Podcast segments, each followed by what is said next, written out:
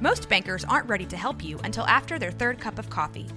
But with Central National Bank's after hours service, you don't have to wait for the bank lobby to open to get help. You can contact us from 6 to 8:30 in the morning or from 5 to 10 in the evening, and we'll connect you to a real, live, local person who can answer questions and fix problems 7 days a week. Bank different. Bank Central. Central National Bank. Member FDIC. Hola, mi nombre es Jessica Torres. Hola, yo soy Jackie Espinosa.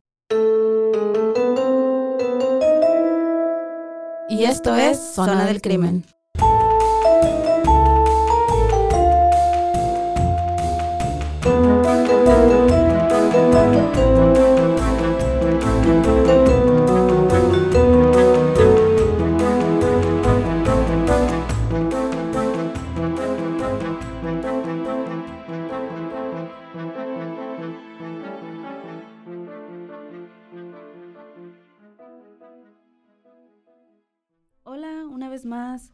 Bienvenidos a otro capítulo de Zona del Crimen. Yo soy Jessica Torres Y yo soy Jackie Espinosa. y el día de hoy es el turno de Jackie ah, para traernos el caso. ¿Cómo has estado, Jackie? Bien, un poco triste porque se me van a acabar mis vacaciones de Spring Break. Oh, Ya nomás este fin de semana y otra vez. a la ah, rutina. Ya. Pero no falta tanto para las vacaciones de verano. so- Oh, no, pero ok, ya te entendí. Lo que no quieres. Espérate. ¿Estás triste porque ya se va a acabar y Alexander tiene que rezar a la escuela? Well, ¿O porque también te estabas tomando un tiempito ah, libre para ti? Porque va a estar todo el verano en tu casa. I know. Son las vacaciones. Eh, Ya, no, eh, bueno, triste porque. No, really no triste. Porque si piensas, cuando están en vacaciones, están en la casa todo el santo día. So, Yeah. Tengo que lidiar. Ahí es que se puede decir entonces feliz. Feliz porque ya se va. Porque ya se va a ir a la escuela. Pero Pobre todos modos me quedo con la niña chiquita. Like, es la misma, really. No, no hay spring break para las mamás. Para las mamás. No, there isn't. Bueno, y el día de hoy, ¿de qué se trata la historia? ¿Qué nos vas a contar el día de hoy? Am, no sé si te acuerdas que en el episodio de mm, ah, el asesino de ferrocarril, I think it was, mencioné un caso de, de Texas que era, fue muy, muy, muy grande. Ok. Lo mencioné porque lo único que tenían en común era que los Texas Rangers Ah, ayudaron con los casos, right? Sí, sí, sí. Y este caso es. Ay, no me acuerdo en dónde lo escuché. I'm pretty sure que fue en, un, en otro podcast, right? Y lo escuché, ya tiene como unos dos años que lo escuché. Y ahorita que cuando estaba haciendo la, la research para Resendiz, Ujú. me salió otra vez este caso. I was like, wait a minute. I Lo know. voy a hacer. Y me acuerdo que, güey, está, Uy. está, está bueno, como dice mi, como dice mi, está bueno. Ok, ok, wow. Ok. Vamos a, empezar y pues estoy emocionada a ver qué, de qué se trata. Ok, ok. Irene Garza nació el 15 de, de noviembre, perdón, en el año de 1934 en McAllen, Texas. Sus padres Nicolás y Josefina eran dueños de una tintorería. Cuando esa tintorería empezó a ganar más dinero, la familia se mudó a una mejor parte de la, de la ciudad de McAllen, que obvio hasta pues, o sea, como los Jeffersons moving on up. ¿Verdad? Aquí el, vecindario era un poquito más afluyente y la, mayora, la mayoritariamente vivían gringuitos, ¿verdad? O sea, E- Esa ya pertenecía a otro diferente código postal. Ya. Sí, yes. Irene y su hermana mayor Josie asistieron McAllen High School, right? Y fueron las primeras mexicoamericanas en participar como twirlers y dramajettes. Ok. Twirlers son las que bailan con y con con un palito y luego un listoncito and they're like, you know, twirling or Ujú. whatever. Y las drama dreads son como de banda, bailan para la banda. Ok. Banda del record, no, cierto. La banda de la high school. Después de graduarse de la high school, Irene fue a la universidad y recibió su maestría haciéndola la primera de su familia, which is a big deal, right? Right. Para la familia de inmigrantes. Durante su tiempo en la universidad, ella fue coronada como Homecoming Queen Wow. y Prom Queen. Llamó So- la atención. So, era, o sea, la única morenita, yo no, no, no me acuerdo si estaba morenita, Ok. pero yo no la única como Sí, que pues era ah, diferente. algo exótico para los bolillos. Pues sí. Y también en el año de 1958, Irene fue coronada como Miss All South Texas Sweetheart, Wow. haciéndola una vez más la primera mujer mexicoamericana en ganarse el título. ok. So estaba haciendo, ella hizo muchas primeras veces para su familia y en el y en el en esa Abrió ciudad. camino, abrió camino. Ya, ya. Después de recibir- recibirse, Irene empezó a trabajar como maestra de segundo grado en una escuela de bajos recursos. Esto era muy importante para ella porque este era la- el mismo barrio donde ella vivió, creció antes de que su familia su- no hiciera más dinerito y también porque era pura raza, o sea, puros niños de bajos recursos.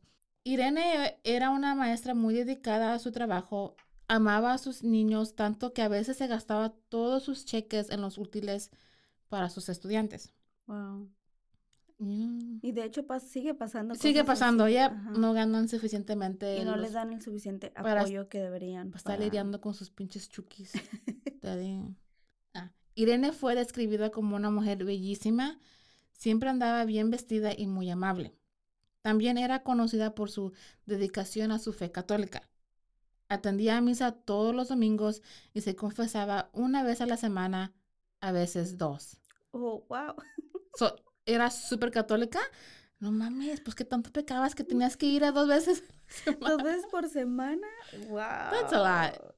That's, um, Yo me acuerdo cuando confesaba mis, me decían que confesara mis pecados a los 10, 9 años. ¿Qué que puedes que hacer? confesar. Oye, era lo mismo todas las Ay, me robé un chicle. No, todas las semanas era lo mismo, era literal lo mismo. Ah, pues le contesté a mi mamá, ah, y eché, eché esta mentira, o sea, todos los, ah, Like- las semanas. Te estabas casi inventando cosas para que no dijeran que... No, hombre, güey, porque entre Eh. más te dan, más para que reces. No, yo nunca, casi nunca me, nunca me gustó confesarme cuando era católica. Me quedé, ¿y este güey qué le importa? Pero o sea, de niña no te obligaban. no. Ay, a mí sí. Maybe cuando hicimos la primera comunión Ajá, ándale. y la confirmación y todo ese, Sí. whatever. Pero yo de chiquita me quedaba like, cu- la cuando hice mi primera comunión estaba yo como like de 10 años. So, m- sí, like, me quedé like, pues, ¿qué le digo? Ah, le, le contesté a mi mamá y a mi papá. No hice mi tarea. me No peleé con una amiguita de la escuela. Y ya después I'm like, ok, Confesé que me gustaba un niño ah, cabrón. porque era malo. Yo me sentía incómoda. Fíjate que a mí una vez un padre, güey, me estiró la patilla de aquí del cabello. Si un padre me hubiera hecho eso a mí, No me acuerdo qué bla. pregunté. No fue un padre, perdón, no, no, no, era una monja, porque era la catequista, me ujú, estaba dando clases. Y la verdad, hice una pregunta. Y aparentemente yeah. no debería de haber preguntado eso. Es que en ese entonces bastante. los niños se tienen que ver, no oír. Ya. Like, you know what I mean? Nunca me gustó eso a mí. No, Nunca. muy, no, no, no, no. No se me hace lógico. La verdad me, me incomodan mucho verlos como quiera. Ya. Te sientes juzgada, really. De hecho, no, yo los juzgo. ah, Como que yo sé que no eres tan Yo santo. sé. Tú también tienes los mismos pensamientos que yo. Anyways. Estoy siguiendo el caso. Sorry. El sábado 16 de abril de 1970, que era un sábado de gloria, Irene le pidió prestado el carro a sus padres para ir a la iglesia. Salió de su casa de, los, de sus padres alrededor de las seis y media de la tarde y se dirigió a la iglesia del Sagrado Corazón, donde planeaba confesarse. Los padres de Irene no se preocuparon tanto cuando Irene no llegó a la casa en unas cuantas horas. Ellos pensaron que a lo mejor Irene se había quedado a atender la misa de medianoche. Ok. Alrededor de las 2 de la mañana es cuando la familia dijo, ok, algo aquí no está bien. Ya es como mucho que ya es muy tarde para que ella estuviera afuera. Y salieron a buscarla. Su papá fue a la iglesia y miró que el carro todavía estaba parqueado como a una cuadra y media de la iglesia. Va, qué raro. Right. Esa misma mañana, Josefina y Nicolás fueron temprano a la estación de policías para reportar a Irene como desaparecida. Lo que a mí me sorprendió fue que cuando ellos fueron a la policía a reportarla, se la creyeron. ¿Cómo? Like, sí los tomaron en serio. Ah, ok, ya sí. Ya, porque la mayoría de tiempo, ay, seguro se fue con un novio. Ay, seguro anda de party y luego y más en regresa. esos años Ya, Ujú. y más porque ellos eran hispanos. también. En un... I didn't una want to play the race car. No, pero- sí, let's play it. Sí. Fuck it, I'll play it. No, sí. sí. en, especialmente en, en Texas, güey, en los años, Ujú. you know what I mean? O sea, come on, eh, obvio, que, you know, pero, ah, ok, good for them. Porque los tomaron en cuenta. Ya, porque los tomaron en cuenta. Ok. Los detectives empezaron a entrevistar a varias personas que estuvieron en la iglesia el sábado. Uno que estuvo ahí en la iglesia notó que Irene hacía la señal de la cruz cuando entró al santuario. Algunos recordaron que cubrió su cabeza con un velo blanco, mientras que otros dijeron que se había salido de la línea de confesión como si se fuera a ir. Pero a pesar de tanta gente que había en la iglesia, nadie la miró salir. Mm. So. Soy ya normalita, había ido a misa, estaba ya haciendo sus oraciones, la gente, sí hubo testigos de que la, mir- la miraron, pero nadie sabe qué pasó después. Ya. Ok. Nunca, la, mm, I guess que nunca la vieron subirse a su carro e irse, o, you know. El lunes siguiente, P.W. Miller, un hombre, encontró una zapatilla de color beige y tacón bajo, right, como un little pump, que había sido tirado a un lado de la carretera. La familia de Irene confirmó que ese era el mismo zapato que tenía puesto cuando salió de la casa. Al día siguiente, a 300 metros del lugar donde la zapatilla fue encontrada, un compañero maestro llamado Alfred- Alfredo Barrera miró lo que parecía ser un bolso negro en medio de un campo. Barrera con un palo levantó el bolso y les di- se los dio a los investigadores para que buscaran huellas, tomar whatever, you know, como evidencia. Lo bueno que lo levantó con un palo, no con sus manos. Am, no encontraron huella ni nada, pero lo que sí encontraron fue la licencia o, o identificación de, de Irene. Un poquito más adelante encontraron un pedazo de velo blanco entre el, los, entre el pasto y las hierbas, que antes también no podías entrar a la iglesia como like, Oh, con tu cabeza destapada y te ponían... So, eso es lo que ella tenía. Y eso fue lo que encontraron. 70 miembros de la cuadrilla de sheriff del condado de Hidalgo, muchos a caballo, salieron a buscar a Irene. Los detectives caminaron la maleza a pie y recorrieron el área de 32 cuadras cuadradas que rodean el Sagrado Corazón y dos aviones de la patrulla fronteriza sobrevolaron la zona. 65 miembros de la Guardia Nacional fueron llamados para ayudar con lo que había sido, se había convertido en ese momento una de las investigaciones más extensas de la historia del Valle. Damn, 65. So, sacaron a todos, a dad, like todos estaban buscando, which is, is good. It should be like that for everybody. For everybody, yeah. No nomás para, Pues en realidad sí, For ella everybody. era una persona, no, no que tuviera influencia, sino que era influente en la comunidad. En o la sea, porque siempre participaba, estaba envuelta. yeah. Entonces era conocida, la Era gente con, la- yeah. sabía quién era. Los detectives siguieron cientos de pistas, incluyendo cuando un turista borracho en un restaurante llamado Highway Grill, quien le dijo a una mesera que había matado a Irene, diciéndole, tú eres la siguiente. Pero más tarde admitió que había bebido media botella de tequila y solo estaba bromeando. ¿Quién bromea con esa mamada? No, es- los borrachos. No hay borracho que no compre lo lo- Luego vino lo que fue, un- fue una broma muy pesada. Una mujer que se identificó como Irene llamó a su casa y pidió ayuda, alegando que había sido secuestrada y estaba retenida en una habitación de un motel en la ciudad. Docenas de policías rodearon el hotel solo para descubrir que era broma, era mentira. Wow. What the fuck? Te digo que la gente, güey, la maldad y, ay no, están enfermos. That's, ah, that's fucked up. Ojalá y esas dos personas le, le- le pusieron cargos. that's a waste of time. So, Yeah. El jueves 21 de abril, el Departamento de Policía de McAllen recibió una llamada a las 7:40 am, informando que el cuerpo de una mujer flotaba en el canal cerca de, un- de la de calle 2, Second Street. Un montón de gente chismosa se acercaron para ver cómo lo de- los detectives y los ayudantes del sheriff usaban una lona para levantar el cuerpo del agua. Wow.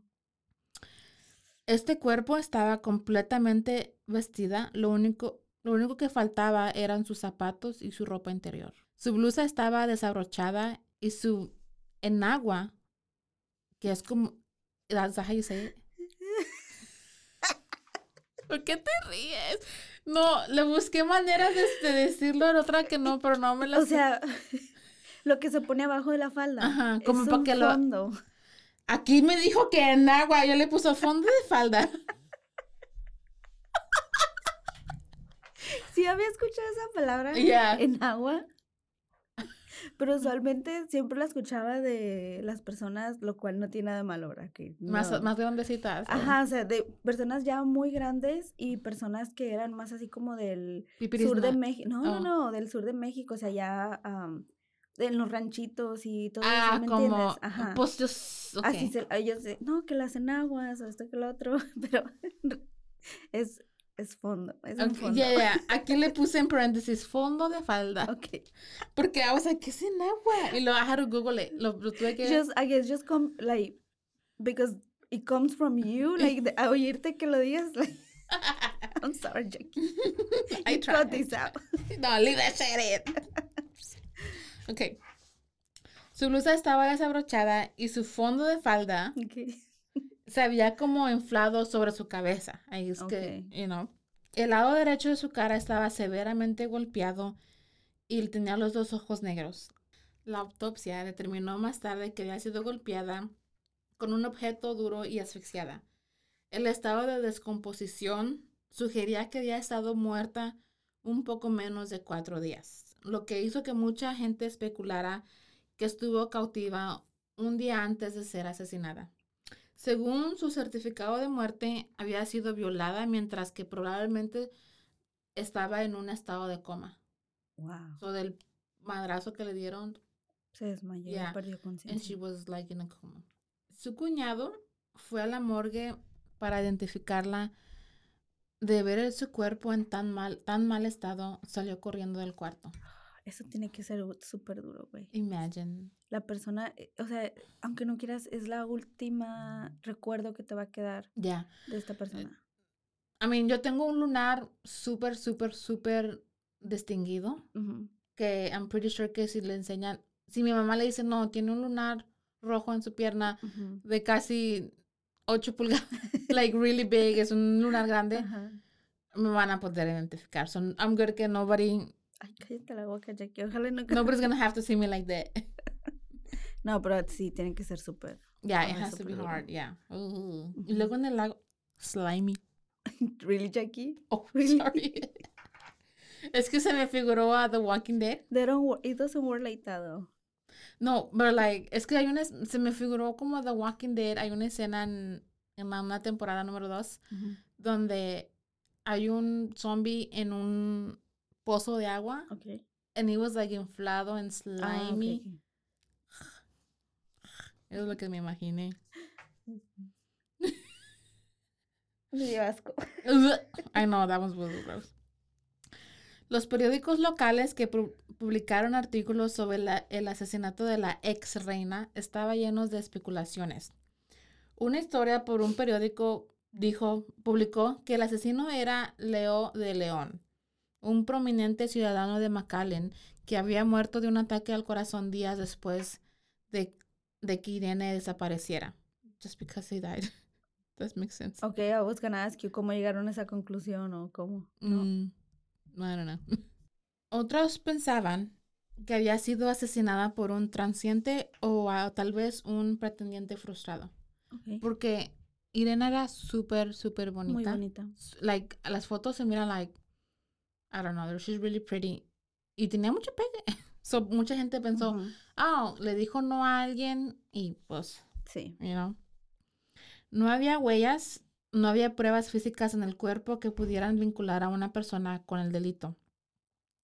Cualquier cabello, sangre o semen que pudiera haber apuntado a un sospechoso había sido borrado por el agua. Los 30 investigadores estatales y locales que trabajaban en el caso no tenían sospechosos principales para interrogar, o la escena del crimen para investigar. Mm. So no tenían really nothing más que la escena donde la encontraron. Encontraron, that's it, que es, nomás es la dump site, no la escena. No, el agua en esos años todavía no estaba tan avanzada. Ya, y luego más el agua borra mucho de la, so really no deja nothing. Yeah. La única pista sobre la identidad del asesino fue una huella de zapato en el lodo, que encontraron a cuatro cuadras de donde habían descubierto el cadáver de Irene. Enredado dentro de la huella del zapato había un cabello. Los detectives dijeron que este había haber sido el lugar donde el asesino había botado el cuerpo en el agua y que pues el agua la, la arrastró. La arrastró ya. Había tanto lodo que no pudieron determinar ningún detalle sobre la suela del zapato del asesino o incluso sus dimensiones exactas. Solo que podría ser de la talla 8 a 11 en tamaño de hombres. Okay. So a lot of people. So a lot of men. Yeah. No ayuda. El alcalde, Philip Boy, anunció que la ciudad de McAllen estaba dando al departamento de policía un cheque en blanco por el costo de la investigación para que sus detectives tuvieran el, el dinero necesario para ayudar a resolver el crimen. Wow. Es rara la vez que tengan un, ¿cómo se llama? ¿Cómo se dice? Budget. Un presupuesto. Un presupuesto no limitado. Porque la mayoría, hay muchas veces que el caso es, es como uno de esos muy, muy dificultoso y tienen que parar porque es que ya no tenemos. Ya no tenemos fondos, ya no hay presupuesto. Lo cual es. Es una estupidez, pero lamentablemente. I mean, we pay taxes. Pero es lo que pasa. Ya. Algunos negocios locales donaron dinero para la recompensa y lograron los los 10 mil dólares. Para cualquier información. Para, ya. Ah, los detectives interrogaron a más de 500 personas en las semanas después del asesinato. Tomando declaraciones de amigos, familiares, exnovios, compañeros de trabajo y cualquier persona que pudiera haberla visto la noche en que desapareció. Las personas que estaban ahí en la iglesia. Yep. Los delincuentes sexuales en todo el valle fueron interrogados. Si estabas en el registro, mm, te, cayeron. Al igual que los sospechosos de lugares tan lejanos como El Paso, Texas. So, todos los que estaban en el registro hasta El Paso. Where were you at esta noche? Los tuvieron que... Los Texas Rangers entrevistaron a todos los que habían estado en el Sagrado Corazón esa noche. Hasta llegaron a reconstruir las líneas de confesión de esa noche para saber quién estaba adelante y detrás de ella en la línea de, confesión. Poco a poquito, como siempre pasa, la gente pasa un mes, pasa un año, pasa whatever, y como que se les va olvidando, olvidando el caso o pasa otra cosa que, I don't know, cualquier evento y se olvidan, you know. Sí, sí. Like, en un, en un podcast escuché sobre un caso que había pasado like días antes de septiembre y septiembre 11, donde cayeron las torres. Sí. Y pasó eso y ya las noticias puro de eso y like la gente se, olvidó de, that's my suck. Yeah. Like es, es como los casos, no, no puedes entender cómo unos toman más atención que otros. Ya, y la mayoría de tiempo son es porque son rubias con ojos de color, ya. No nos olvidamos el año pasado. No, si nos perdemos nosotras, ya vale madre. el año pasado con Gaby Petiro. Yes.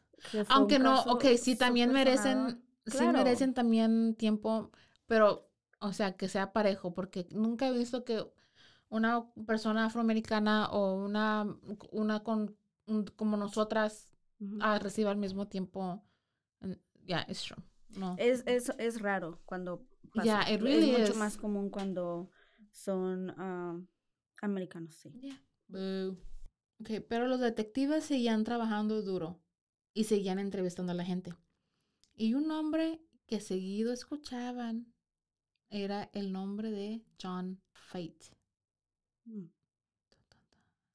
Let me tell you who that is.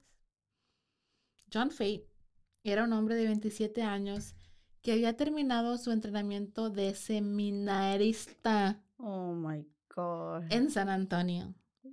Había llegado al Sagrado Corazón un año antes para entrenarse en dar bautizos y comuniones.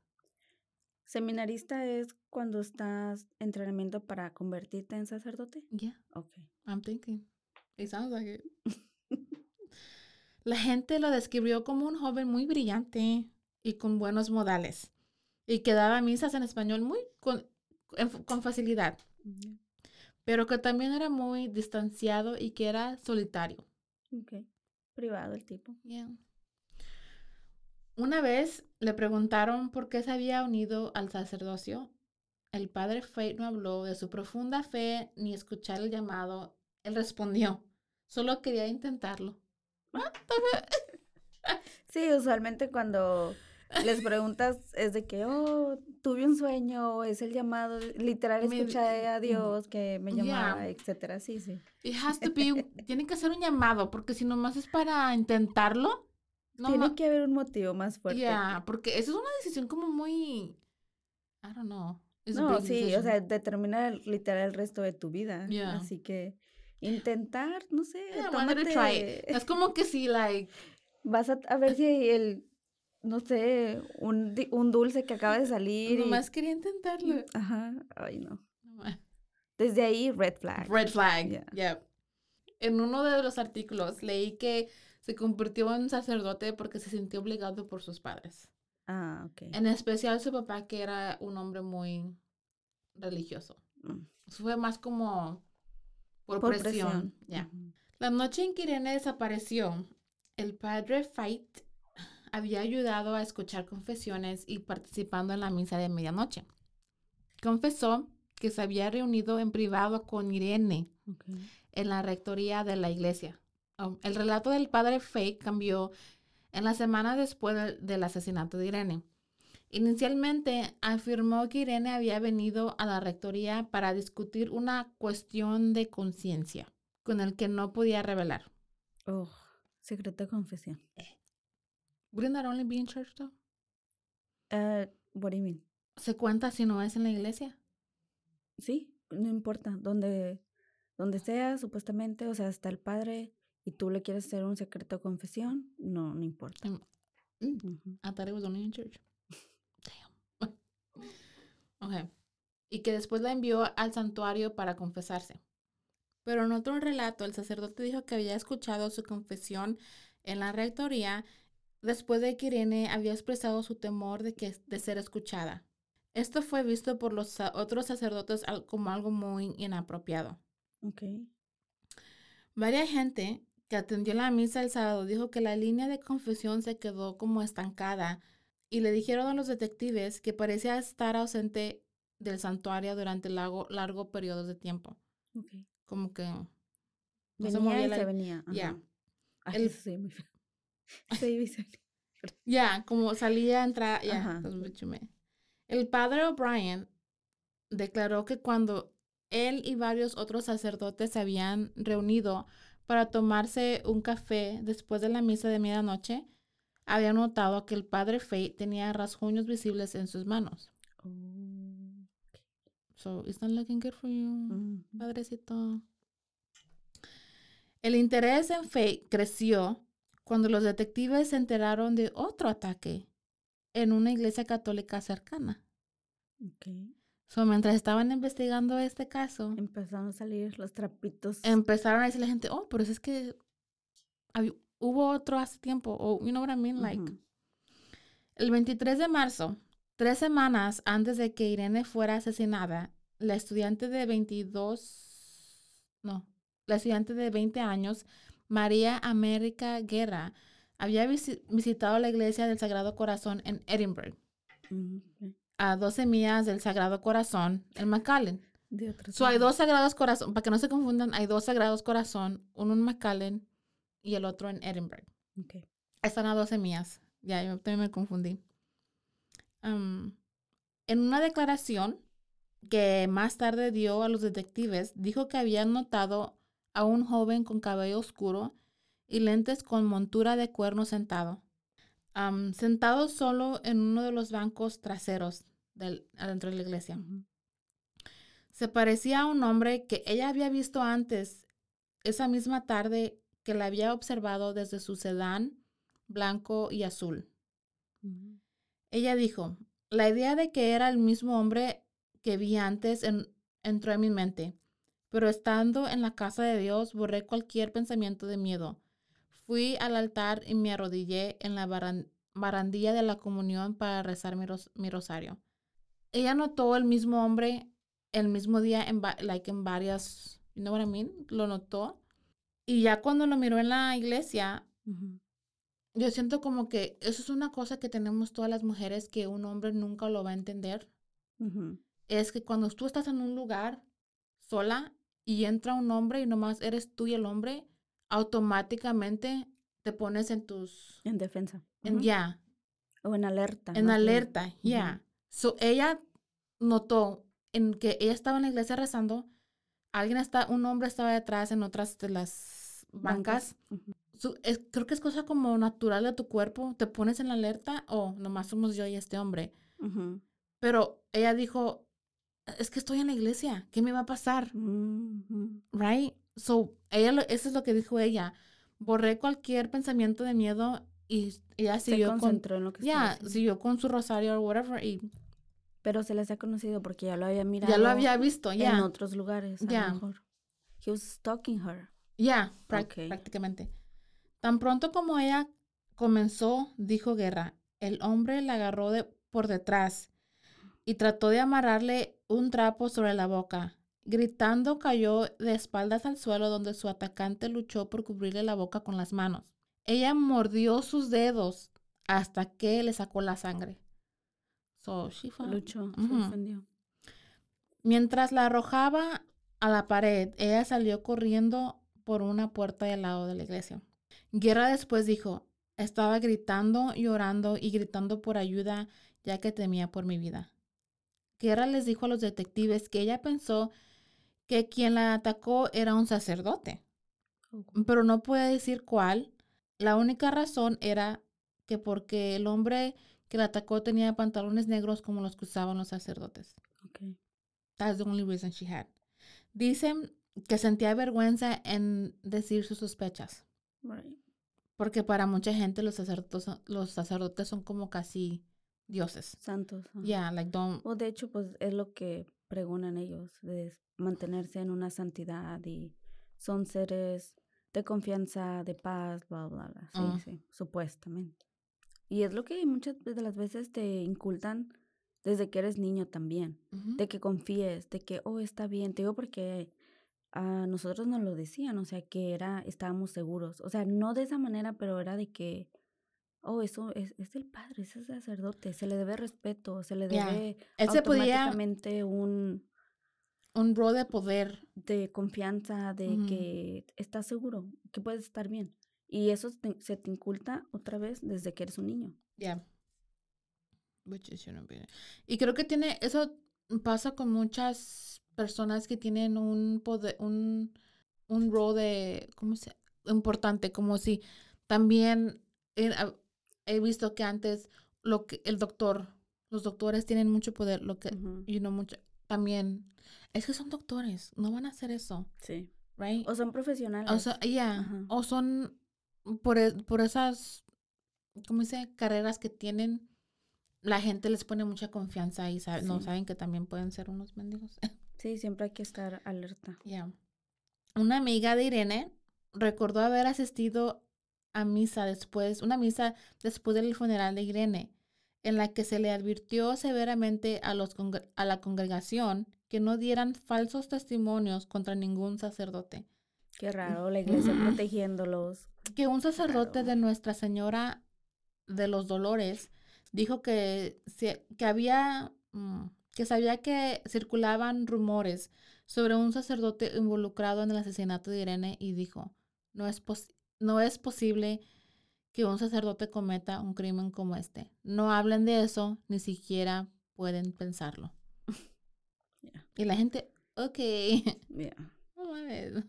That's dumb.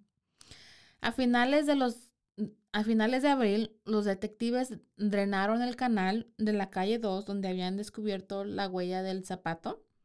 En el fondo, a pocos metros de donde los investigadores creían que el cuerpo de Irene había sido arrojado al agua, ah, encontraron un Eastman Cut Slide de color verde claro con un cordón largo negro.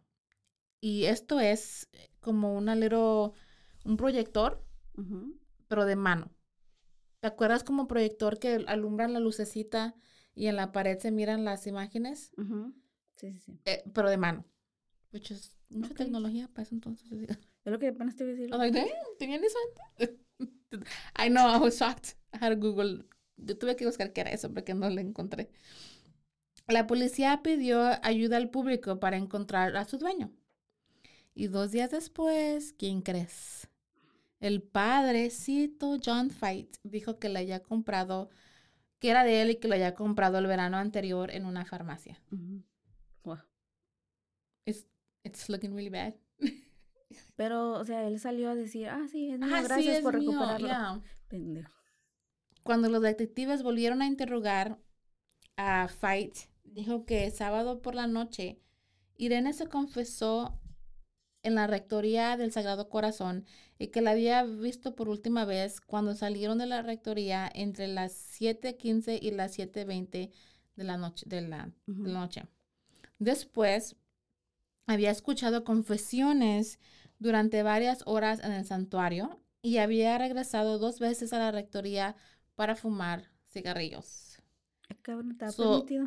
O sea, ¿te acuerdas que dijeron que la gente que estaba en línea dijeron que, que la, Se estancó un se rato. estancó la línea y ellos pensaron que salía y, él dijo, oh, pues sí salí, pero salía a fumar y no como un little break de las confesiones de El la medio, gente. ándale, el medio. de la- ¿Sabe qué? Espérame, espérame tantito. Déjame echarme un cigarrito, breve.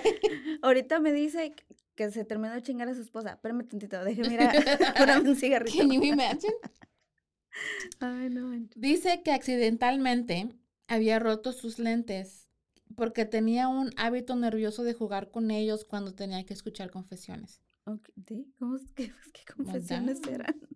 A las 10 en punto se dirigió a su residencia en la casa pastoral, que es como donde, Donde viven, viven, ellos, ajá, a cinco millas de distancia De la iglesia. de la iglesia. Ujú.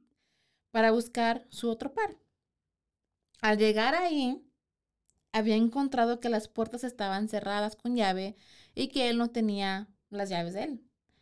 Dijo que, debi- que debido a esto tuvo que entrar a la residencia a través de un balcón del segundo piso. Del segundo piso. Y que al entrar en la casa de esta manera se había raspado la- su mano derecha y el dedo índice y el dedo mediano de su mano izquierda en una pared de ladrillos. O sea que por eso estaba... Esa era su cuarta de él, según. era- ¿Te acuerdas que el, el father O'Brien dijo "Oh, que la miré con rasguños? Y él dijo, "Oh, es porque me tuve que brincar y Right. no, whatever. Padre Fight nunca explicó cómo su proyector fue encontrado en el canal. Mm, Which mm, made mm, no sense. No. I, I mean, pudo haber dicho, oh, es que te lo presté a ella porque tenía algo en la escuela. And she had it. Cuando eres culpable así y... y- You're like, shit, ajá, oh, shit. ándale, le Yeah, ganó el... yeah. Te traiciona el nervio. Okay. Sus preguntas solo se sus preguntas de los detectives solo se multiplicaron cuando al día siguiente lo interrogaron nuevamente a Padre Fay para preguntarle sobre el ataque de María Guerra. En una declaración jurada y firmada, reconoció haber pasado por la iglesia del Sagrado Corazón en Edinburgh a última hora de la tarde el 23 de marzo, que fue el día del salto, para hablar con un sacerdote en la rectoría. También admitió que entró a la iglesia y se arrodilló en un banco para rezar su rosario. Y admitió que había estado conduciendo un Sedan Ford azul y blanco del, del año 56. Oh my God. So, él dijo sí, sí estaba manejando el mismo carro que ella vio. Sí, sí estaba en la iglesia cuando ella... Y no, Wow. like, what the f- oh, pero insistió en que había salido de Edinburgh al menos una hora antes del ataque. Pero yo no fui. That's him saying that. Regresando a la casa pastoral, justo a tiempo para tocar la campana de las cinco y media. Al preguntar por sus dedos, él tenía una explicación simple, porque te acuerdas que ella lo mordió. Hasta que sangró. El día antes, él dijo, su explicación fue simple, dijo, el día antes de ir a Edinburgh, lo había atrapado en una máquina de mimeógrafo. Okay. Let me explain what that is que es una máquina que duplica pequeñas cantidades de documentos forzando la tinta a través de una plantilla sobre el papel. Ah, ok, como una impresora. Ajá, o printer, no school printer. Ajá. Varios sacerdotes dijeron más tarde a los detectives que el padre Fight no había regresado a San Juan a tiempo para tocar la campana y que su dedo no se había lastimado hasta la noche del ataque. So they're like, no, he lying. Yeah. Ah, estoy sorprendida de que no lo I know. I know. Pero espérate, espérate, espérate. Ok. No son, no, no. O a veces, a veces hay que sacrificar a uno para que no manchen todos. Mm. También recordaron que Padre Fight había estado usando la misma ropa de que Guerra dijo que llevaba puesta el atacante, la de negro. Todos lo tienen. Tanto Guerra como otro testigo que había visto a su atacante huir de la iglesia eligieron al padre Hyde de una alineación. Ah, para identificarlos, pusieron a varios y los dos lo identificaron a él. Yeah. Okay. Ella el atacante y un, testigo que lo vio saliendo, right? Okay. And now, a word from our sponsors. Hey, it's Kaylee Cuoco for Priceline. Ready to go to your happy place for a happy price? Well, why didn't you say so? Just download the Priceline app right now and save up to 60% on hotels. So, whether it's Cousin Kevin's Kazoo concert in Kansas City, go Kevin, or Becky's Bachelorette Bash in Bermuda, you never have to miss a trip ever again. So, download the Priceline app today. Your savings are waiting. Go to your happy place for a happy price. Go to your happy price, Priceline.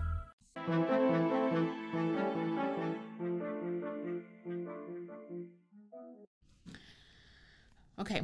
Los detectives trajeron al equipo de polígrafo más importante de la nación, John E. Reed and Associates de Chicago. Okay. Que ya sabemos que las, las pruebas estas valen para... Pero, ok.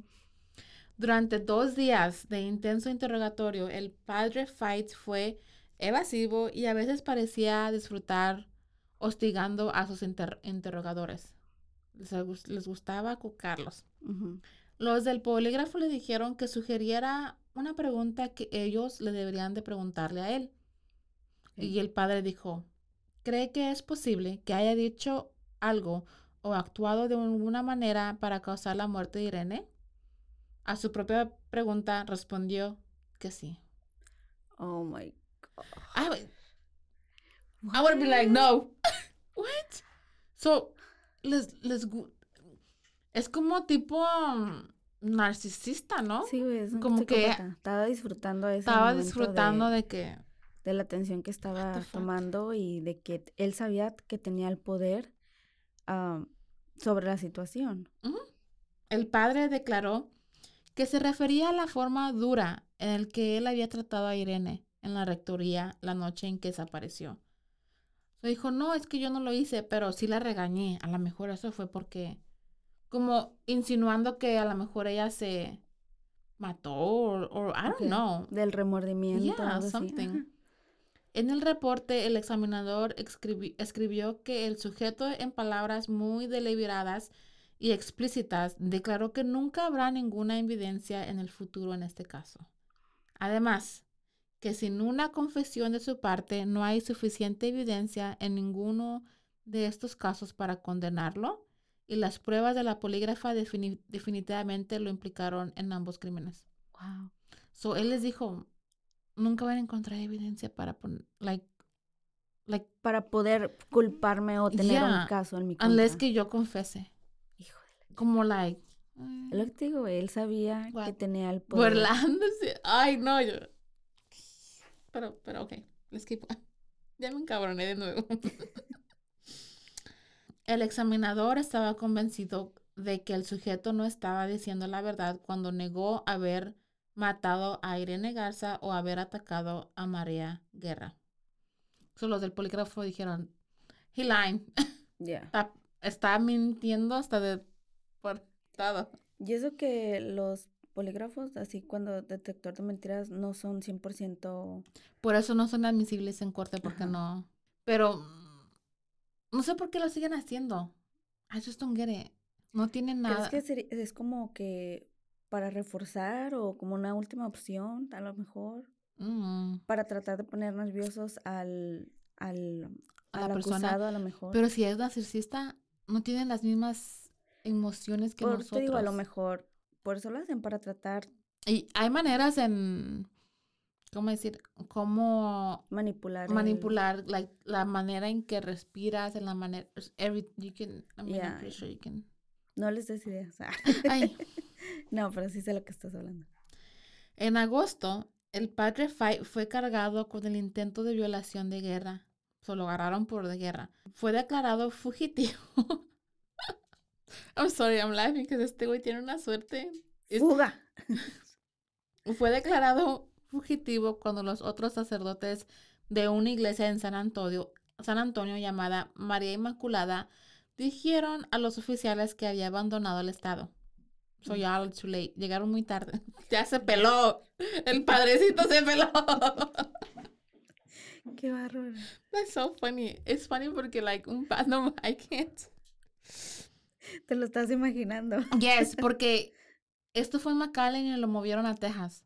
La iglesia católica lo movió para San Antonio. So ya desde un principio ya lo estaban protegiendo, Y eso es lo que hacen muchas veces, nada más lo... nomás los mueven. Ajá. El sacerdote se rindió más tarde alegando que había sufrido una crisis nerviosa provocada por, la, por los interrogatorios de los policías Presionado el tipo. y fue juzgado al año siguiente. Ay, es que me pusieron nervioso. Le dije. Necesitaba respirar aire puro. Ya. El jurado se estancó 9 a 3 a favor de Fight. Y los procedimientos terminaron en un, en un juicio nulo. No. No, no, no, no, no, no, no. What the fuck? I think que era porque en ese entonces, también en los artículos que leí, también dijeron que en ese tiempo McAllen, Texas, era un, una pequeña ciudad o pequeño pueblo Ujú. súper, súper ah, católico. Religioso. religioso. So, like, la idea de poner a un, de encontrar a un padre Culpable. culpable de una de violación. Eh, fue como, y además también, no es por nada, pero no tenían suficientemente pruebas en Más que esto. el testimonio de más ella. que el de ella, yeah. Los Yeah. pantalones negros, that's all they had. Like, Pero eso es common sense. ¿Me entiendes? Es sentido común. O sea, todas las pruebas realmente apuntaban a él. yeah. Él yeah. confesó, mm, comenzó, confesó haber ido, haber estado ahí. Eran demasiadas coincidencias. Ya, era todo como circumstantial, lo que dicen. Pinche coraje. Te va a dar más porque traía No, ya no me digas. Ok. En lugar de enfrentar un negocio, un segundo juicio penal, en 1962, el padre se declaró no contest de cargos reducidos a asalto agravado y fue multado con 500 dólares solamente. Nada más. So, no contest, el no contest plea es, ok, no es culpable y no es innocent, like not guilty. Lo que quiere decir es que, um, ok, acepto los cargos, es aceptar los cargos como, pero es de un trato. Usually viene de un trato, de un plea deal. Ok. Cuando un defendiente dice no contest, no está mintiendo culpabilidad y tampoco está declarando inocencia. Pero si tiene la misma, los mismos efectos legales como un guilty plea, como un Acuerdo. acuer- ajá, de guilty, am, están aceptando los cargos en Texas tienes que preguntar, tienes que pedir permiso para poner un- una declaración de esta. Porque, como por ejemplo, si yo mato a alguien y en el, en el caso criminal me encuentro no culpable, no quiere decir que la familia, la familia todavía me puede Mandar. ma- demandar civil por el dinero o whatever. Ujú. So, cuando él dijo no contest, él se salvó el trial Ok. y se salvó de ir a la cárcel. Solo más le So, dieron, no tuvo juicio. hicieron un trato. Ok. That's what I mean. Le dijeron, si tú dices esto, no vas a ir al- a, juicio, pero sí te vamos a dar 500, you know. Dólares en... So it was a, it was a plea deal. I don't know, no sé cómo explicarlo porque, Sí, sí, like, sí, te entiendo. so, y solamente, pues solamente le dieron 500 dólares de, de multa. Que los pagaron los congregados. Con el Lo diezmito sacaron, lo sacaron de la canasta de. de las limosnas. Ay, cállate porque ya de cabrón. Wow. Mm, Ay, ya me dio calor. Ahí terminó esto. El right? caso. Un Ujú. caso. 42 años después, pasaron, güey. 42 años pasaron del asesinato de Irene. Y en abril del 2000 del 2002, un hombre llamado Dale Tackney llamó a la unidad de homicidio en San Antonio.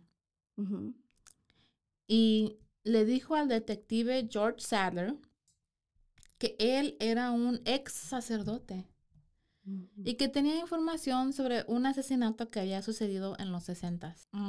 Ay, se me puso la piel chinita. Dijo que en el año del 63 él vivía en un monasterio trapense, que es como un templo de monjes donde no hablan ni no- whatever, like super religio- whatever. Y que ahí habían mandado a un sacerdote de San Antonio para que él lo aconsejara y que ese sacerdote le dijo a él que había atacado y matado a una mujer en la iglesia en día de Pascua. Se lo confesó. No, le dijo. Por eso. Oh, ok. Ya, ya, ya. I mean, si fuera confusión, no estuviera No lo diciendo. estuviera diciendo. Pero es ex, ex sacerdote, I think que muchos todavía hubieran guardado eso, ¿no? ¿crees? Es como muy sagrado para ellos. Sí, sí. lo- o sea, Ok, pero entonces no fue en secreto de confesión. es lo ha de haber dicho como, let me just keep Sorry. El detective escuchó, pero no creyó mucho en esta información, no le creyó. Ok. La razón es que en ese tiempo, reportes de sacerdotes abusando sexualmente de, menores habían explotado en todo el mundo. En los Ah, ok. 60 había salido, la, no, en, el 2002, perdón, ya estamos en el 2002. Salió esto de que Sí. you know, estaban en todo, like everywhere. Y él pensó de que mm, a lo mejor era otro pinche viejo loco que quería Embarrar la iglesia. embarrar la iglesia, whatever. Y también dijo que él sabía que era raro que un sacerdote echara a uno de ellos de cabeza, aunque estuviera, no, ya no estuviera de- en, en la iglesia. Es es rare. Todo es como muy secretive, ¿cómo se dice? Like, en la iglesia. secreto. Yo creo que también eh, ah, es miedo, güey, a represalias a lo mejor. Ya. Pero ese señor fue persistente y empezó a dar información sobre el caso. El detective anotó el nombre y el número del ex sacerdote y le dijo, te llamaré cuando tenga algo. Right? Esto fue en San Antonio. Right? Al mismo tiempo, um, un Texas Ranger llamado Rudy Jaramillo, que fue uno de los ocho detectives de la nueva unidad de casos sin resolver de los Rangers. So, en, este, en los años 60 abrieron este unidad de cold cases que a petición de la policía de McAllen comenzó a investigar el caso de Irene. Se lo volvieron a abrir en el 2002. El jefe de la policía de McAllen, Victor Rodríguez, esperaba que el equipo de los Texas Rangers, con la ayuda de su propio departamento, pudieran resolver el asesinato. So, nuevos ojos, nuevos... Usualmente es lo que toma, right? Otra perspectiva que Yeah. puede ayudar. Pero Jaramillo tenía poco con qué trabajar, right?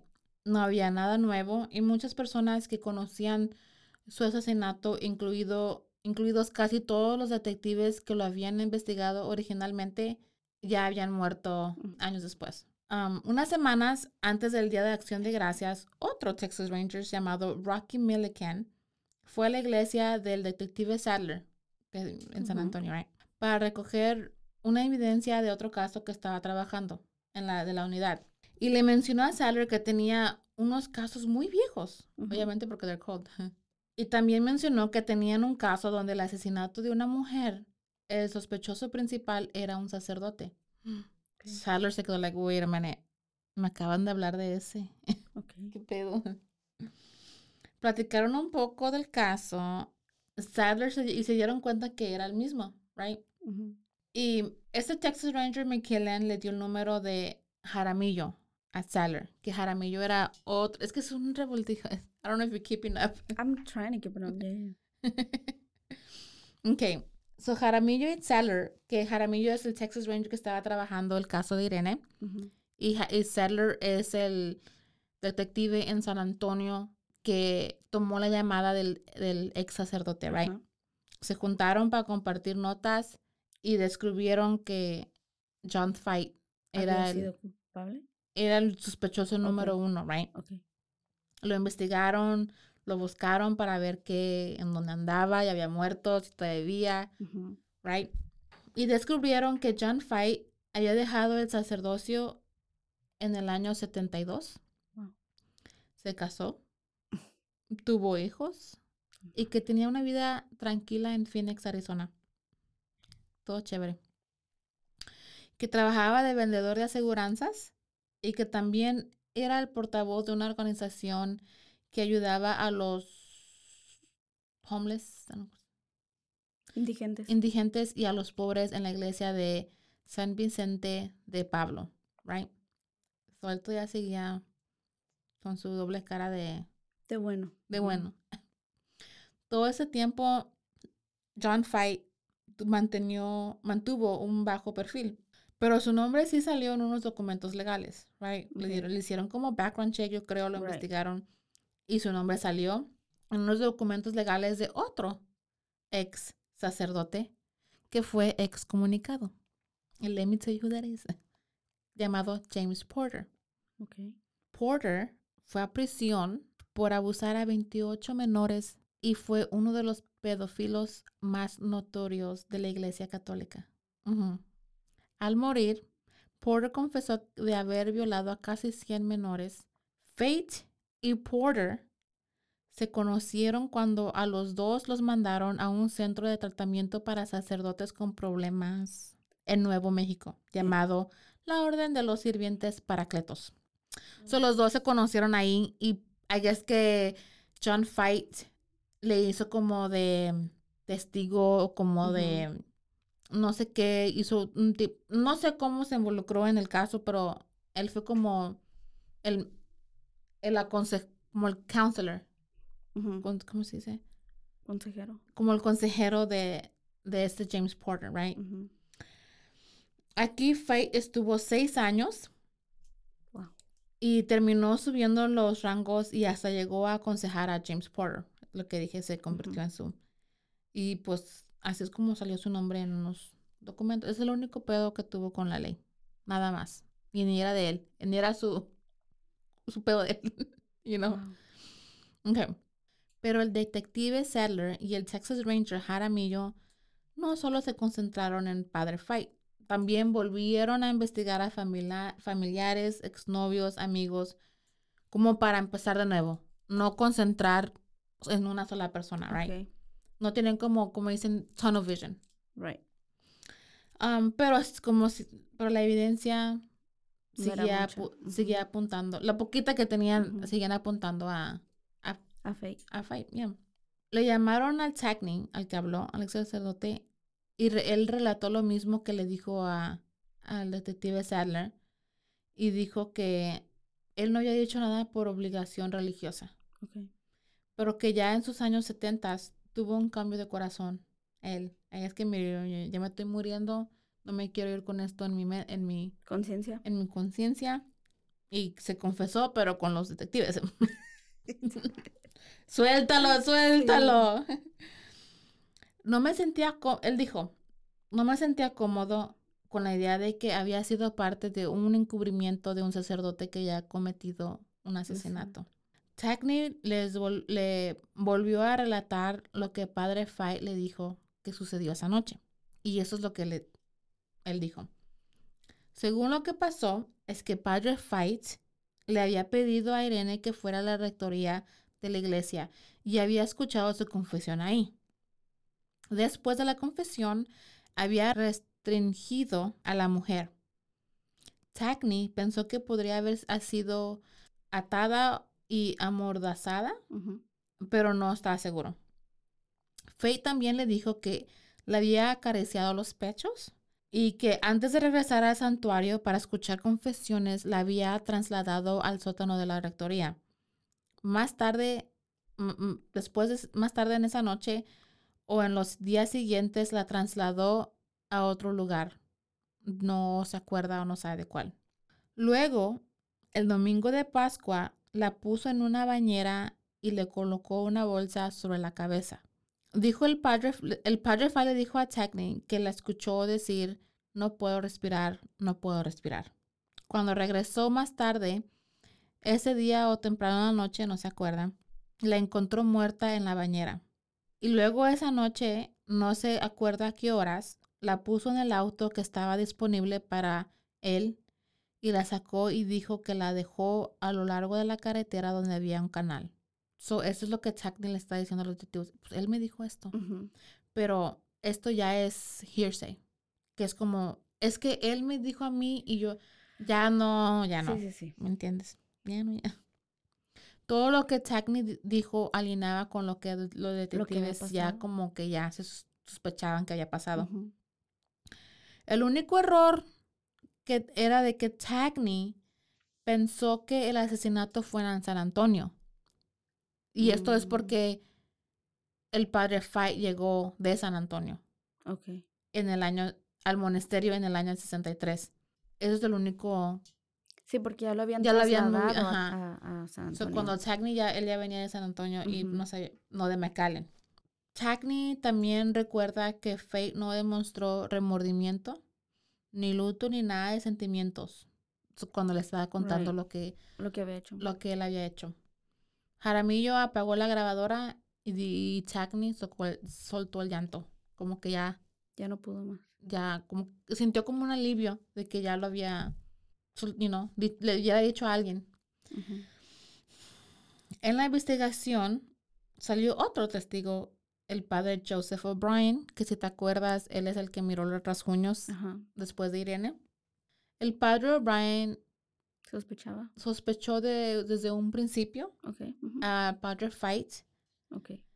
Dice que cuando lo vio con rasguños en las manos la noche de la desaparición de Irene, fue tanta su sospecha que él junto a otros sacerdotes revisaron el ático y el sótano de la iglesia. Chequearon todo. Revisaron todo. Y que también lo persiguió cuando Fate regresaba a la casa de los sacerdotes, pero que lo perdió en una luz roja he knew. He was like, no, he did it. He did it. Pero si dices que revisaron todo, ¿cómo no la pudieron encontrar si...? En ese entonces ya la habían movido. Ah, ok. Porque te acuerdas que dijo que no estaban seguros, eh, dijo, no estoy seguro cuándo, a qué horas o cuánto, ajá, pero la movió y la puso en una... En otro lugar. En otro, como una bathtub, una piscina. Y yo digo que después de eso ya la había, porque te acuerdas, salía y iba, so like, eso es lo que andaba haciendo cuando se paraba la línea de confesión, él salía y la... Por tanto Y por andar como, you know what I mean? Like back and forth para revisar, estarla cuidando o estarla siguiendo de, I don't know. que, no se le fuera a escapar. Ya. Jaramillo sentía que el padre O'Brien se estaba aguantando las ganas de soltar toda esta la sopa. y como que sentía que estaba ocultando algo. Y con un poco más de presión, el padre soltó todo. Dijo que el verano del año 60, él enfrentó a Fight y le preguntó si tuvo algo que ver con la muerte de Irene y que Fight le confesó todo. Y, y, este O'Brien le dijo que él estaría dispuesto a decirlo en corte. Mm. Like, I'm so sure of it, estoy tan seguro de esto. Y él me dijo esto, no estoy mintiendo, lo juro en frente de, Una corte. de un juez. Yeah. ¿Por qué no hicieron eso antes?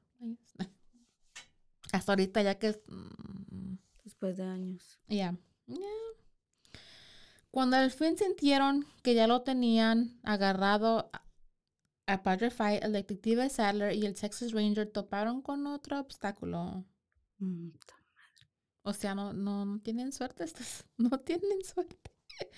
En junio de 2002, uh, Bransfield Herald, un periódico, publicó un artículo del caso y le preguntaron al fiscal del distrito del condado de Hidalgo, llamado René Guerra, no, no relación con, con la otra víctima, que si planeaba presentar cargos en el caso y él respondió.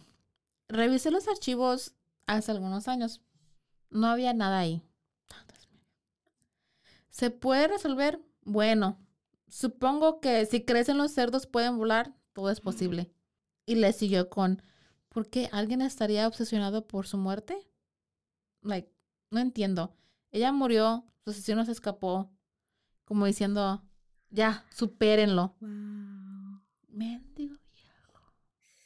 Ah, he was a piece of work. He was something else. Él era. Mm. Aunque había pasado bastante tiempo, todavía vivían primos, tíos y tías de Irene. Sí. O sea, todavía había gente que. Familiares de ella. sí. Yeah. La gente en la prensa se lo querían tragar vivo a este hijo de su madre porque Eso es cruel. era bien culero, güey. Sí, es He cruel. was de really asshole. He was- Y se negó en reabrir el caso diciendo que no tenían suficientemente Pruebas. evidencia. Yep, no había nada nuevo. En marzo de 2002, Guerra finalmente presentó cargos contra Fight en 2002 y tuvieron un procedimiento con el gran jurado. Pero Guerra nunca llamó a los testigos, a ni, ni al padre Fight, digo, perdón, ni al padre O'Brien, ni al Tackney, y tampoco llamó al padre O'Brien, porque el, el procedimiento del gran jurado Ujú. I don't know si tienes que ir a presentar los cargos, van los testigos y el gran jurado es el que decide, ok, vas a ir a juicio. Ok. So it's before the actual trial. Ok. uh, You know. Um, so no habló a nadie. Solo like entonces, Ajá, ¿qué like, pensaba hacer? o sea, ¿qué pedo? No le habló a ningún testigo ni al mismo acusado, nada. Al último, en junio 9 de 2004, el jurado se negó a acusar a John Fight. No hubo cargos, puro pedo. Creo que esto nomás lo hizo como para que dijera la gente, bueno, lo intenté, no pudo pasar Ajá, nada. para- Ya. En las elecciones, Ricardo Rodríguez corrió contra la corrió por la posición de fiscal de distrito contra guerra. So, ya viene tiempo de elecciones. Por eso es muy importante votar.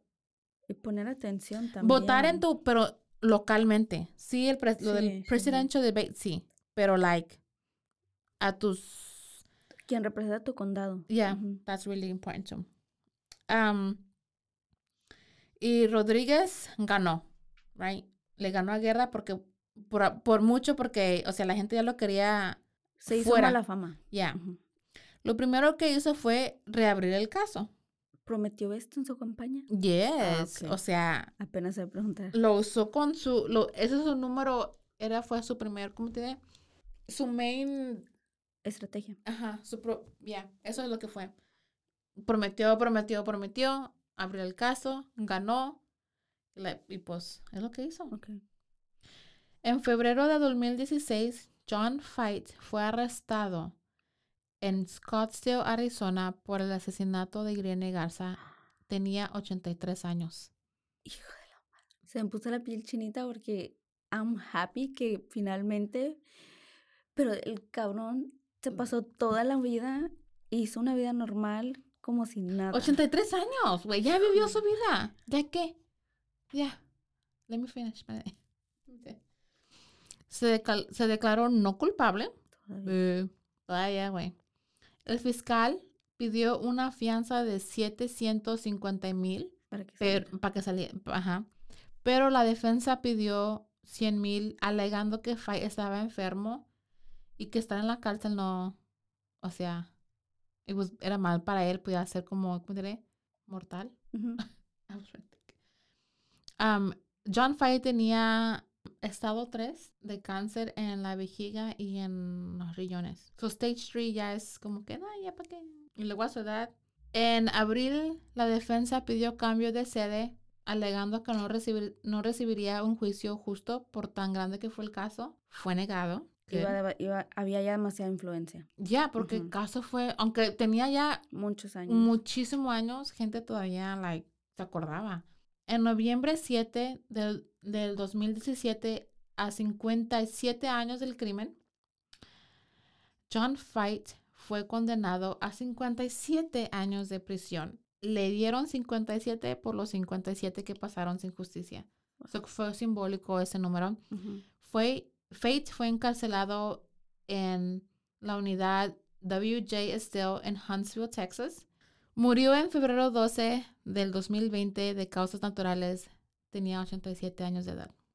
Hijo de Ese fue el caso de Irene Garza. Which is super long. Es el caso más largo que he tenido que hacer. Pero, güey, estoy, estoy enojada con muchas personas. Estoy segura que simple y sencillamente no se pudo hacer justicia más temprano, por decirlo así, por el estatus que él tenía, por el, el hecho de que se trataba de un sacerdote. Ya, ya, Si hubiera sido una persona, un civil normal, ah, creo que si hubiera podido llegar a algo más pronto, más rápido. no nomás por el por el estatus de poder que él tenía, pero también porque los que lo tenían protegiéndolos. La iglesia. Porque, güey, yo de verdad siento que la iglesia católica es súper más poderosa que cualquier gobierno. Sí.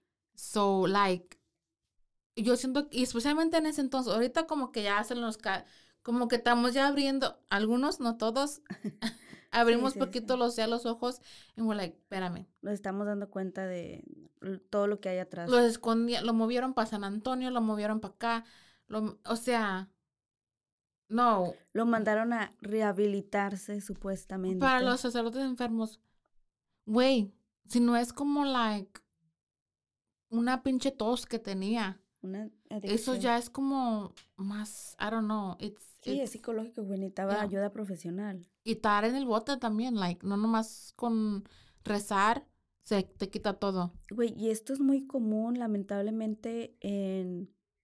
No solamente en la religión católica, o sea, en muchas religiones. No nos vamos muy Se lejos. cubren. Hace un- unos años salió, no voy a decir, pero. Tú eh, este programa en una, en una cadena de televisión aquí de Estados Unidos, que era una familia que eran cristianos. Y, Oh, los Duggars. Ajá, bueno. Ya ves que después salió que el hermano mayor había Era tocado a sus hermanas y eso que el otro. y tenía porno de Sus infantil. papás saben de Hay esto. que rezarlo.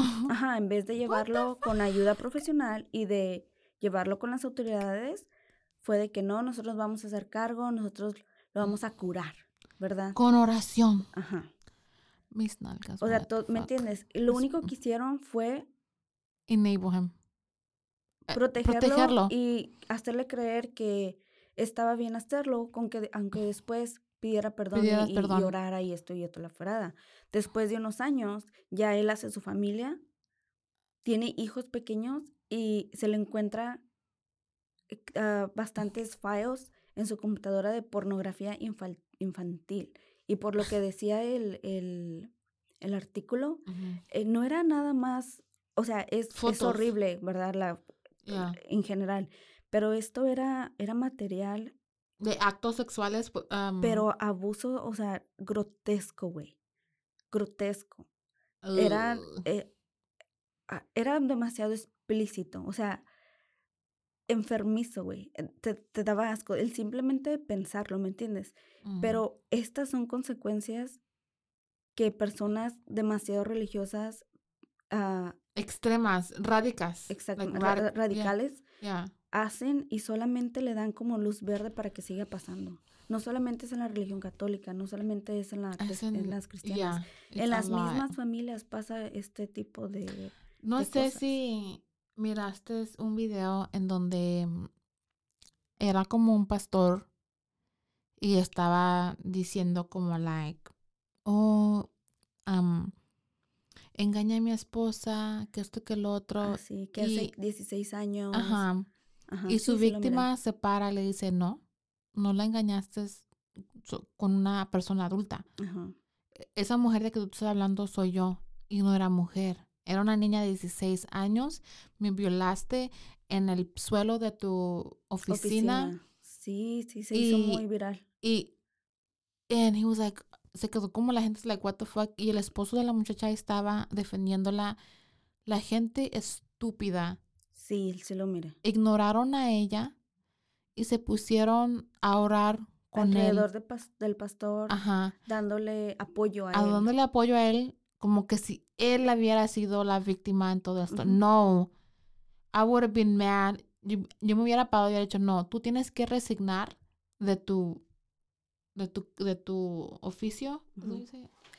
tu era lo que estaba tratando de hacer, supuestamente. Se iba a... Pero, a- pero es que lo, lo estaba tratando de hacer ahí, no, esa parte no miré, pero él dijo que le fue infiel. sí, una cosa de la es ser manera como infiel- lo estaba diciendo él, como que todavía se estaba justificando. Supuestamente fue un acto de valentía, de subió ahí arriba, confesó, Dar su testimonio, bla, no bla, da ajá. bullshit. Pero no, no, no fue... Sí, sí, lo miré el caso, se hizo muy, muy viral el Yo video. estaba encabronada. enca- I was so Y mad. es lo que yo digo, en realidad, güey, o sea, a nadie le importa tu religión, a nadie le importa qué tanta fe tienes, si eres bueno o no eres bueno. Mientras tú no dañes a nadie, pues allá tú. Yeah, El problema yeah. es cuando tu sentido común lo pierdes y lo cuestionas por querer guardar la imagen, las imágenes de, de lo que supuestamente es esta, esta religión donde tú, de donde tú estás. Es guardar imágenes, es presentar, seguir presentando a la gente de que mira, ¿sí? Aquí hay amor, aquí hay paz, todo es bueno, todo O es al- felicidad. O a la misma vez usar tu religión como excusa. O prote you know what I mean? That's Oh, what you're y eso es todo Yeah, para hacer cosas I I don't know, I don't know. It was Yo estuve local, ya saben que... No tienes que recordar, por favor. No, sí, sí. Y, y de verdad, mira, yo no hablo mal de, de ninguna de las personas que, Yo que, sí. que yo conviví, ni nada de eso. Eh, conocí gente buena, conocí gente no tan mala, sí, fuera y eh, dentro y fuera de la religión. No tiene nada que ver en realidad. Lo único que, que yo sí, am, como digo, me acuerdo mucho de unas cosas que creo que fueron desde, desde ese momento, o sea, como que yo misma me daba, me resistía porque yo decía, nunca quiero llegar a, a tener esa mentalidad. Ya estando, eh, ¿me entiendes?, en, en la, en la iglesia, que era cuando algunas veces, pues, en confianza, por decirlo así, ¿verdad? Este, en pláticas o lo que fuera, la gente confesaba mm, alguna cosa que habían pasado, como, eh, ¿cómo se dice? Eh, problemas matrimoniales, etcétera, cosas así. Mm. Y cuando una cosa que me daba demasiado era cuando decían, es que fui tentado por el diablo. El diablo es like, a mí diablo- no me metan en sus Sí, pedos. O sea, lo justifican eso, hasta ese punto llegan. ¿Me entiendes? De que, oh, es que fui tentado, es que como soy un elegido o porque soy lo que soy, soy, te- so- soy más propenso a ser tentado. Más débil, como dicen. Ajá. Y eso fue algo que, no, no manches. Pero lo vemos todo el tiempo, güey. Todo el tiempo. Al final del día, yo espero que de alguna manera, no sé cómo, porque si yo que no soy familiar ni nada, la verdad no sentí ningún, ningún tipo de satisfacción. No. Ah, espero que I mean, en al- algo los familiares hayan podido encontrar algún tipo de paz, por decirlo así. yeah, porque él vivió su vida. Sí, Murió a una buena edad. Yo, ojalá hubiera sufrido los últimos años por el cáncer, que le doliera hasta pamear porque fue en la vejiga. I hope, sí, I hope que sufrió. I hope que ahorita no esté en el cielo. no creo. No- Sí, Ah, porque pues se si se arrepintió, allá va a estar. Pero bueno, supuestamente, mm, I don't believe in that tampoco, no, no creo que es justo. Pero es just, es no, güey, como, el tema de religión es demasiado extenso. yeah. Uf, no manches, no acabamos. Y apenas hoy estaba escuchando un, po- un- escuchando un podcast de, de, de cómo empezó de mm, en los años como antes de la guerra civil los de Mormon los mormones, Oh, sí. que mataron a un montón de personas. Pero uh, ese episodio me queda like, o sea, todas las religiones han empezado de una manera muy violenta Y guerras, güey, también. y guerras, o sea, I'm just like, Matan en el nombre de... eso no es lo que es. Jesucristo. This is not what Jesus is about. Like, I no, no entiendo. It's just, I mean, whatever. Ah, I'm over. I'm Sí, so- es un tema extenso, como te digo, no pero... tenemos suficientemente tiempo para hablar tanto Ay, de esto. Estuvo... Ay, me gustó el caso porque siempre se me hace súper interesante, ah, especialmente cuando son casos así, que son casos ah, como si que se van a fríos, que ya tienen demasiado tiempo. Años, años. Ajá, que los dan por perdidos. Es súper, a mí mm, de- son uno de mis favoritos cuando se reabren los casos y puede llegar a algo. Ah, en este fue demasiado frustrante, la verdad. Yeah. Pero Había como muchas, mm, había muchos obstáculos en este caso desde el principio. La primera, la Iglesia Católica, la segunda, los... Y, y también en unos, ahorita que, que me acordé, también en un artículo leí que la mayoría de los detectives, en ese tiempo cuando pasó el, el asesinato, la mayoría, mayoría de los de- detectives y policías, todos eran católicos, right? Y que en ese tiempo estaba John F. Kennedy, ok. que fue el primer católico, presidente católico, que iba a entrar o está al- como algo así, no, me- no sé exactamente los años, pero iba a entrar o, o ya estaba en la, en la White House y no querían, creo que estaba corriendo como por presidente, right? Y no que y estaban como tipo cubriendo eso para no tener una una concepción negativa Hacia la... hacia la Iglesia Católica sí. porque él iba a ser el primer o es no fue el primer am, presidente católico. So they're like no les push hush, hush, ajá. ajá. para que así no no haya Lo cual tiene Pudo haber afectado, pero ya, no- lo tiene- mencionaron. Make a lot of sense también. Porque cuando son casos así, sabemos que son demasiado escandalosos, son casos que resuenan mucho entre la sociedad y posiblemente pudo haber sido otra... que fue en- por eso. Pero bueno, pues muchas gracias Jackie por el caso de hoy. Ay, Am, thank you, thank Es you. muy interesante. Bueno, contigo a mí me, me llaman mucha atención las- los casos así que son, que ya tienen muchos años y los vuelven a abrir. Uf. Uf. Pero muchas gracias entonces, gracias a ustedes por escucharnos. Un lunes más, tra- semana tras semana, aquí los esperamos. Esperemos que el resto de semana vaya bien para ustedes. Y nosotros nos despedimos. Esto fue Zona del Crimen. Yo soy Jessica Torres. Y yo soy Jackie Espinosa.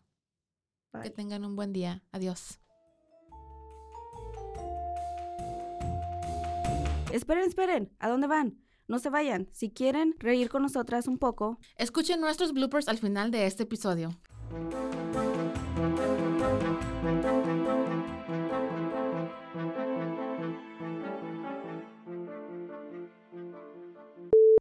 Otro dijo que la vio arrollada. Arro... Fuck this one, no. Pero el otro, el relato, pero en otro, el re- lo había atrapado en una máquina de mime, mimeógrafo. Oh, fuck. De mimeo, mimeógrafo. Es que es the R's. No, Le- Lili no ayuda. Que